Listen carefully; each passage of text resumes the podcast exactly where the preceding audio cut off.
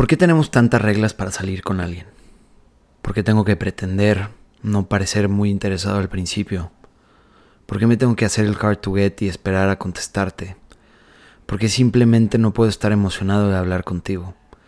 Me tripea que vivimos en una sociedad que tenga que actuar o que tengo que actuar yo y pretender algo que no soy para gustarte. ¿Por qué tenemos que jugar un juego de esperar?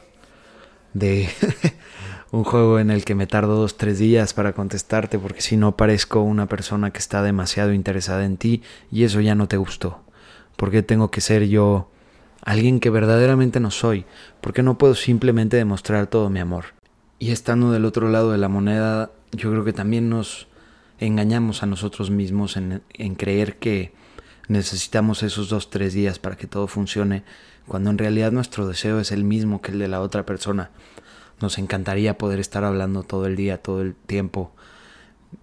Te empiezas a preocupar por esa persona, quieres saber cómo está, qué hizo, cómo le fue en su día, qué está pasando, pero nos privamos de esas experiencias, de esos momentos, de esa energía tan bonita, simplemente porque creemos o nos hemos educado a pensar que así no es.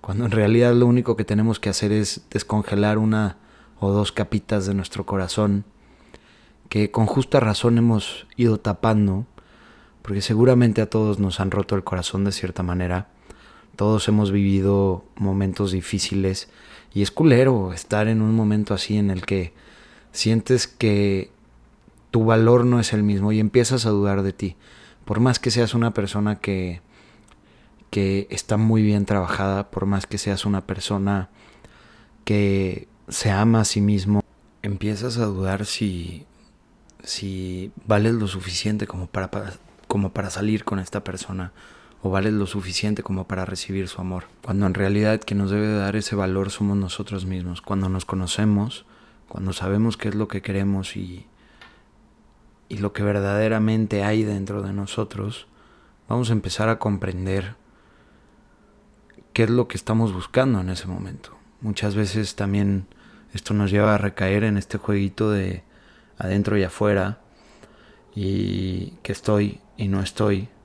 seguramente, no sé si te ha pasado a ti o seguramente tienes un amigo o una amiga que ha estado en esta situación en la que está saliendo con alguien, pero no son nada. Empieza como un juego, se ven, a veces salen, a veces no salen.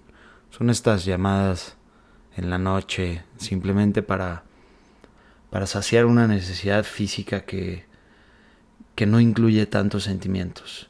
Y el problema es cuando te dejas llevar y dejas de comprender la situación como la que es. No es tan, no es tan mal esta situación. Simplemente tienes que comprender cuáles son las reglas del juego y si estás dispuestas a jugarla. Porque muchas veces nos terminamos engañando nosotros mismos en el creer que esa persona va a cambiar y está buscando otra cosa, cuando en realidad lo único que nos ha dicho durante todo este tiempo es que lo único que quiere es eso. Y si nosotros estamos dispuestos a jugar de esa manera, está perfecto. El problema es cuando dejamos que nuestros sentimientos se muevan mucho más allá o no ponemos un límite, una barrera en la que nos detenga y digamos, bueno, sabes que estoy empezando a sentir esto, estoy empezando a a ya no estar cómodo con esta situación, porque de verdad me estás empezando a gustar mucho, de verdad estoy empezando a perder esa tranquilidad que siempre tengo por ti. Y buscamos y tratamos de, de enjaretárselo a la otra persona cuando nosotros somos los únicos responsables de tomar la decisión de si queremos jugar o no queremos jugar. Y todo esto se resuelve hablando, yo creo que si tú estás en una dinámica como esta y empiezas a sentirte que no se te está dando el valor que necesitas, lo mejor que puedes hacer es salirte, porque no vas a conseguir nada bueno, al final te vas a terminar lastimando, al final vas a terminar dudando, vas a terminar peor de como entraste. Y simplemente por estar jugando este jueguito de, de estoy y no estoy. Yo creo que el valor te lo das tú, yo creo que el tiempo te lo das tú. Yo creo que es un acuerdo entre dos personas, hablado o no hablado, tiene que estar muy claro en dónde estás, qué es lo que estás buscando, qué es lo que está buscando cada quien. Y si tienes dudas de qué es lo que está buscando la otra persona, también puedes preguntarlo. Y estas preguntas normalmente se tornan incómodas, pero porque nosotros decidimos tornarlo así. No tiene que ser una pregunta incómoda el, el preguntar qué es lo que siente la otra persona, qué es lo que está buscando.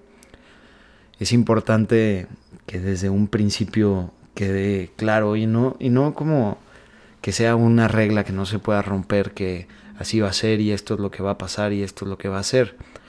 Yo creo que se puede empezar así y al final los dos descubren que pues, la otra persona era lo que estaban buscando y eso era lo que estaban buscando en alguien y al final esa dinámica se termina convirtiendo en que son novios y se termina convirtiendo en algo más. Y no necesariamente tiene que acabar tampoco mal.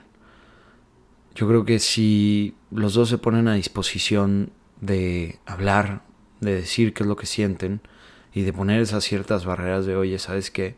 Me estoy empezando a sentir así, ¿cómo te sientes tú?